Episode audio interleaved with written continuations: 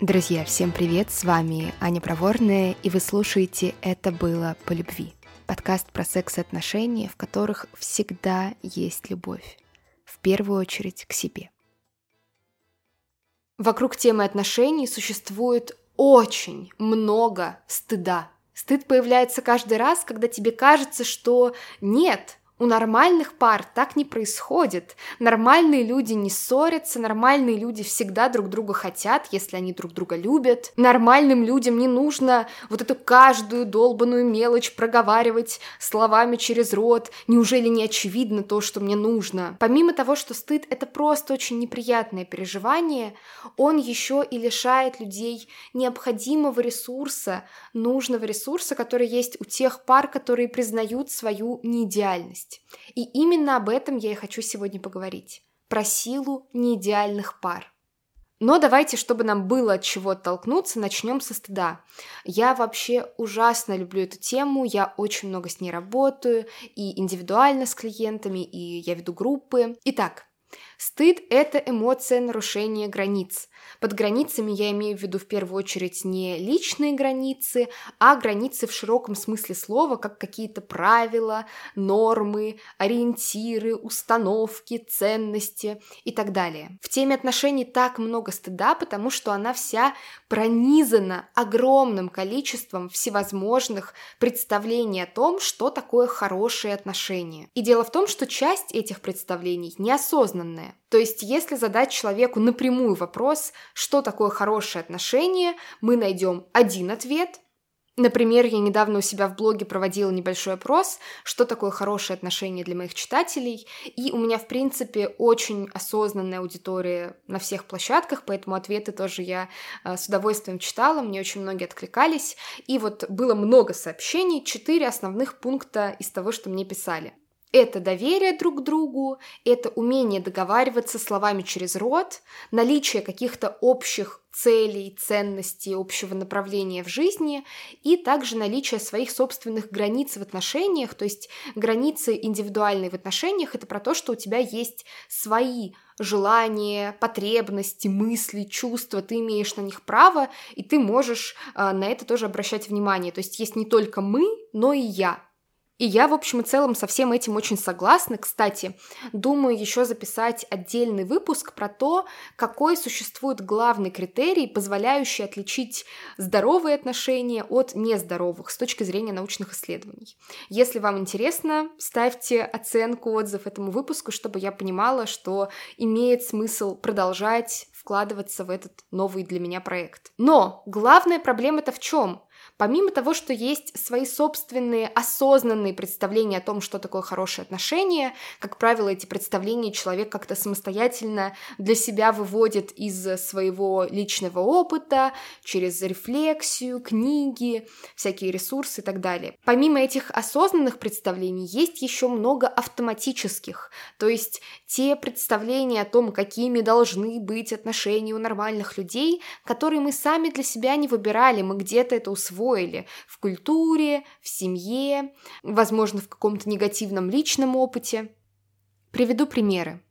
Хорошие отношения – это те отношения, в которых вы никогда не ссоритесь, у вас вообще не бывает недопониманий. Конечно, ведь как у вас могут быть недопонимания, если в хороших отношениях вы всегда смотрите в одну сторону, у вас общие цели, общие представления о жизни, общие представления о правильно-неправильно. Хорошие отношения – это те отношения, где у вас всегда синхронизировано на 100% сексуальное желание, то есть когда хочет один партнер, то в ту же секунду хочет и второй партнер. Не бывает такого, что один хочет, другой человек не хочет. И вообще, если люди друг друга любят, если они нормальные, то секс происходит сам собой. Это естественная функция, о нем не нужно думать, не нужно заботиться об этой части своей жизни. Если вы нормальные, то все у вас как-то там само собой нормально в долгих отношениях и должно происходить. А еще, конечно же, в нормальных отношениях вы очень друг на друга похожи, поэтому вам не нужно вот это вот все словами через рот, что-то там разбирать, объяснять, ведь вы одинаковым образом интерпретируете события, для вас важны одинаковые вещи, но при этом вы, естественно, не становитесь друг для друга скучными, открытой книгой. То есть, несмотря на свою абсолютную одинаковость, вы должны быть еще и очень интересными друг для друга. В общем, этот список можно продолжать очень долго, и будут находиться новые и новые правила, которые предписывают вам, какими вы должны быть, чтобы быть в нормальных отношениях. Для того, чтобы понять, какие автоматические вот эти границы есть у вас, можно попробовать позамечать те моменты в вашей паре, где вы испытываете стыд за то, что между вами происходит, и задать себе вопрос, какое правило я сейчас нарушаю, чтобы мне было не стыдно, я в соответствии соответствии с чем сейчас должна или должен себя чувствовать, вести и так далее. И если все эти убеждения окинуть своим внутренним взором, то становится очевидным, ты вообще должен быть в абсолютно идеальных отношениях, чтобы соответствовать всей этой горе правил. А если какое-то правило нарушается, и ты, соответственно, оказываешься уже в неидеальных отношениях, то там часто появляется чувство стыда. Например, случилась какая-то стрессовая ситуация внешняя, не будем далеко ходить, сейчас мир очень сложный, очень печальный, очень много ужасных событий происходит. И это часто влияет на пару, в том числе на уровень желания у партнеров, потому что желание это не какая-то константа, что ты всю жизнь вот ровно одинаковое количество раз в какой-то промежуток времени хочешь, это очень во многом зависит в частности от контекста. И, например, один партнер стал хотеть больше, такое тоже бывает в ответ на стресс, а второй стал хотеть хотеть меньше. В этой ситуации у многих людей возникает чувство стыда, потому что как бы нарушается правило про то, что нормальные люди, если они там физиологически, по крайней мере, здоровы, то вот у них вообще не должно быть никаких проблем в сексуальной жизни, особенно с желанием, и появляются мысли, что как так, мы такие молодые, что с нами не так, как это ужасно, как это стыдно. То есть нарушается одно из правил про вот эти вот идеальные отношения идеальных людей. И стыд — это эмоция, которая часто заставляет человека хотеть скрываться, спрятаться, стать невидимым для других, потому что, когда человек испытывает стыд, появляется ощущение, что вот я один какой-то изгой в мире идеальных людей, со мной что-то не так, я какой-то дефектный. У нормальных людей такого, естественно, нет.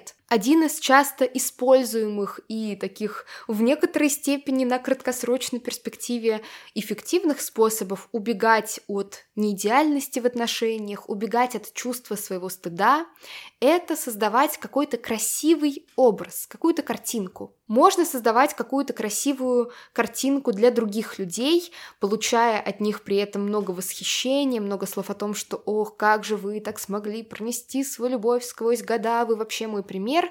И вот это восхищение помогает подпитываться и как бы заполнять вот это чувство пустоты внутри себя. То есть вместо того, чтобы честно с собой поговорить, а как мне в моих отношениях, скорее обращать внимание на то, что вот другие люди со стороны говорят себе, что все все у вас вообще это круто в паре. Здесь очень хорошо работают соцсети, потому что все можно подкорректировать, выбрать нужный кадр, выбрать нужный ракурс, нужный нарратив и показать именно ту сторону, которую хочется показывать. И, как я говорила, это может работать на краткосрочной перспективе, потому что ты действительно переносишь фокус внимания, пытаешься не думать о проблеме, о том, что тебя тревожит.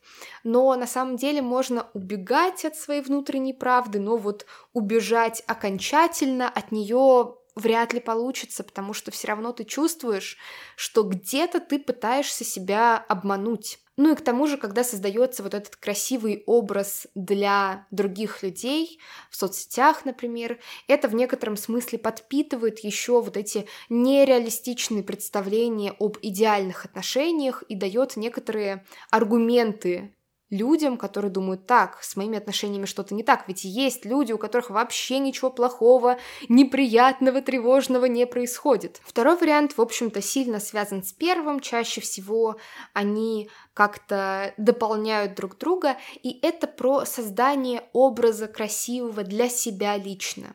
В этом случае приходится очень активно учиться не замечать первую очередь свою боль, свою неудовлетворенность и, собственно, то, что происходит в паре. А если уж что-то замечено, то приходится находить какие-то креативные способы это оправдывать. Например, э, ну, если у нас нет никакого эротического сексуального интереса друг к другу, то, э, конечно, у всех так, вообще-то у всех людей вот после там двух-трех лет совместной жизни, все пропадает, так всегда бывает, а вообще мы дружная крепкая семья, у нас все отлично, все хорошо, все в порядке, проблем никаких нет. И в краткосрочной перспективе этот способ тоже может делать немного легче, потому что ты создаешь для себя эту красивую иллюзию, тебе в ней хорошо, главное ничего не чувствовать, ничего не замечать, но в долгосрочной перспективе, конечно, это не работает, потому что, во-первых, дистанцирование, а то, про что мы говорим, это дистанцирование в первую очередь от себя, от ситуации в отношениях, от партнера. Дистанцирование – это всего лишь способ как бы сбавить градус напряжения, но причина напряжения остается, и напряжение будет продолжать накапливаться, соответственно, придется все больше и больше и больше стараться, чтобы этого не чувствовать. С другой стороны, и мне кажется это особенно печальным, когда человек ампутирует свою грусть, свою боль, досаду, Невозможно это сделать в одностороннем порядке, потому что когда ты ампутируешь свою грусть, ты избавляешься и от радости, то есть тебе нужно в принципе стараться ничего не чувствовать. Нельзя избавиться от неприятных чувств, но точно так же искренне, по-живому проживать и приятные ощущения. И самое лучшее, что можно для себя сделать, это признать свое право на неидеальность и на неидеальность своих отношений в том числе. Сила неидеальных пар в том, что они могут быть по-настоящему близкими. Близость, она не только про то, что вы можете очень романтично, мило в лучах закатного солнца говорить друг другу о том, как вы друг друга любите, как вы друг друга цените. Это важно, но это не все. Близость, в частности, про возможность говорить о сложном, про возможность говорить о том, что ранит, что бесит, чего бы хотелось иначе. То есть, когда вы друг с другом близки, вы можете быть живыми в полном смысле этого слова.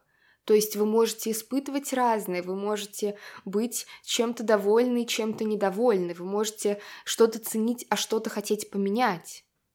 Близость помогает легче проходить через кризисы, решать конфликты, смотреть честно на проблему, смотреть на то, что поломалось, и вместе это чинить. Идеалу место в музее, а не идеальные пары, они про жизнь. Если вам понравился этот выпуск, я буду очень благодарна за оценку и отзыв на iTunes или на любом другом приложении, где вы слушаете подкаст, потому что это было по любви, молодой проект, он только-только начинает свой путь, и ему очень нужна ваша поддержка.